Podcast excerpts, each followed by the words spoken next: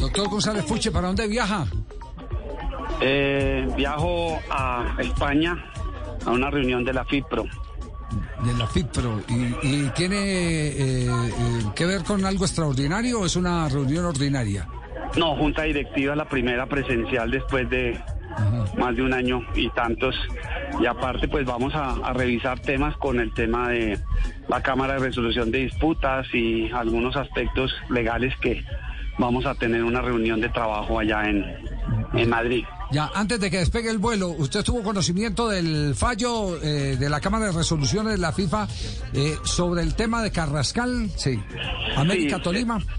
Sí, sí, el laudo, vi la parte resolutiva, no conozco la, el fundamento, pero pues me parece que eh, las pretensiones, porque tuve oportunidad de conocer las pretensiones del Tolima, de más de dos millones y medio de dólares, pues creo que debe estar muy frustrado el señor Camargo, eh, porque condenar a 430 millones es demasiado, es demasiado escaso.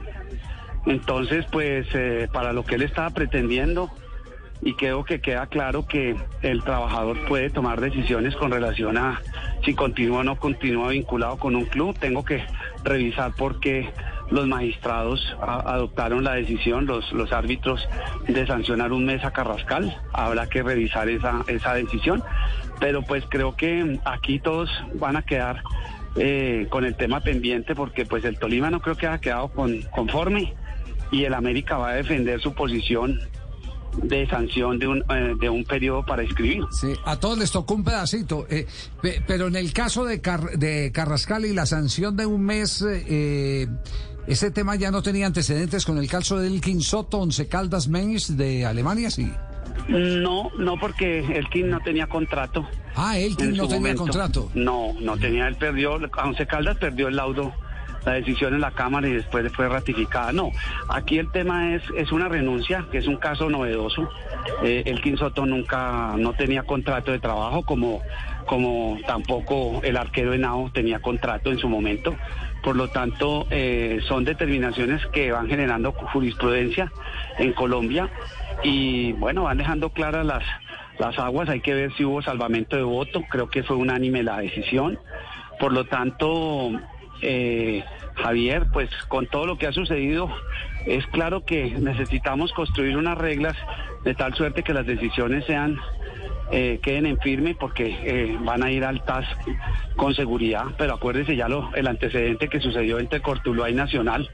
Eh, esperemos a ver qué terminan decidiendo los, los, los que la decisión afecta, pero lo claro es que si existiese un mecanismo que de manera definitiva resolviera esas controversias sin necesidad de recurrir a ninguna instancia, pero la federación no ha querido hacerlo y bueno, esa, esa es nuestro país.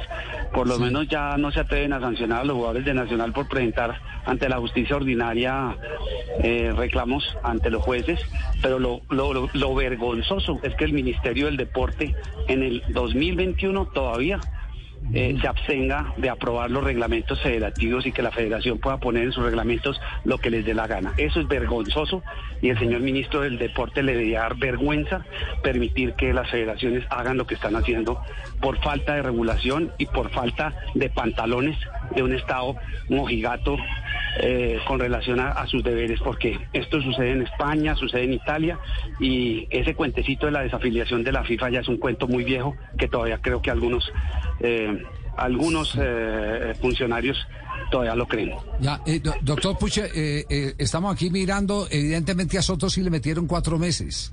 Ah, es lo que no me acordaba. Lo, que me estoy, sí, cuatro meses aquí, 300 mil euros y cuatro meses de, de suspensión. Para decir que estaba entonces, libre. Entonces, eh, no, porque creo que es que él, él eh, eh, reclamó la libertad, pero creo que hizo el arreglo para irse a Europa eh, cuando tenía contrato vigente, creo que, que fue.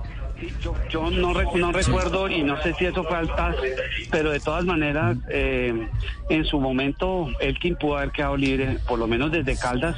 Sí. No sé qué, cómo terminó el tema, porque él sí quedaba vencido su contrato, como todos los jugadores del Caldas les hacían contrato hasta que durara su vinculación dentro del, dentro del torneo. Así se fue libre eh, bueno, este argentino, el volante que se fue a jugar a México, lo mismo que Juan Carlos Senao.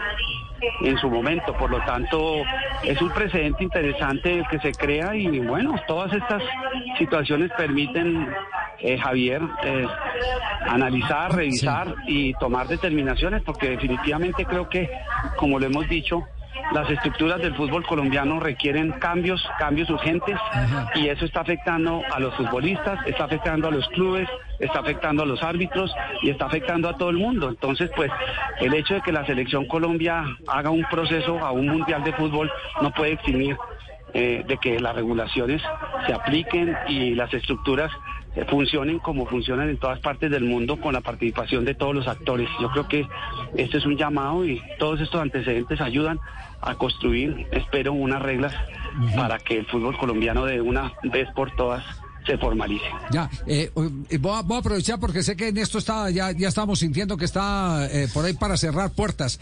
este, esto puede dar lugar a, a, que un caso que en este momento está vigente, que es un caso muy polémico, muy público, pueda tener una ruta similar a esta, el caso de el jugador Sebastián Villa con Boca, que él renuncia a su contrato en Boca y, pueda marcharse y terminar eh, el tema eh, con la fortuna que, que hay que decir tuvo Carrascal en este? Yo creo que habría que mirar, él no ha fundamentado esa determinación, pero yo le aseguro que si él se decide por esa vía, si Sebastián lo hace en Argentina, los jueces argentinos le han dado la razón.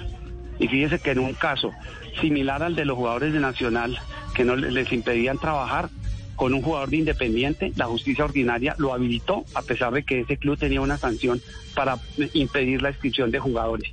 La justicia argentina eh, procede y defiende eh, los jueces los derechos fundamentales de los trabajadores eh, y por lo tanto los futbolistas no son ajenos a esa situación y yo creo que si él recurre a ese mecanismo eh, puede terminar su vínculo con Boca Juniors en la justicia ordinaria. Eh, obviamente habría que fundamentar la terminación eh, que él haría para sustentar su determinación y que el juez le dé la razón. Pero tal como están las situaciones, sin dejarlo entrenar con sanciones económicas, me parece que tiene todos los argumentos para romper con justa causa su contrato de trabajo. Bueno, ese tema nos vamos a ocupar de él a continuación porque ya tenemos contacto con Juanco Buscaglia en Argentina y conocer todo lo que hay alrededor del jugador Sebastián Villa Boca Junior. Eh, doctor eh, González Puche, muchas gracias, feliz viaje y cualquier novedad estaremos pendientes. Estaremos muy pendientes, Javier, y espero traer más información y más buenas noticias sobre todo el desarrollo legislativo y regulatorio eh, en el fútbol en el mundo para poner en conocimiento a ustedes y a los oyentes de todo lo que se está modificando, porque se vienen grandes cambios en todo el sistema de transferencias eh, de la FIFA y eso va a entrar muy pronto a operar. Yo creo que a partir de diciembre, de enero del año entrante va a haber unos cambios muy importantes en toda la regulación y justamente eso es lo que vamos a revisar. Esas reuniones de bombas entonces. Eh, esperemos que sea así para beneficio de los futbolistas. ¿Lo podemos llamar el lunes? Perfecto. no, no, no, por ahí el miércoles. Un abrazo. Doctor González Fuche. Un abrazo. Muy que amable, se cuiden mucho, un abrazo. Muchas gracias por todo. Muy amable, bueno.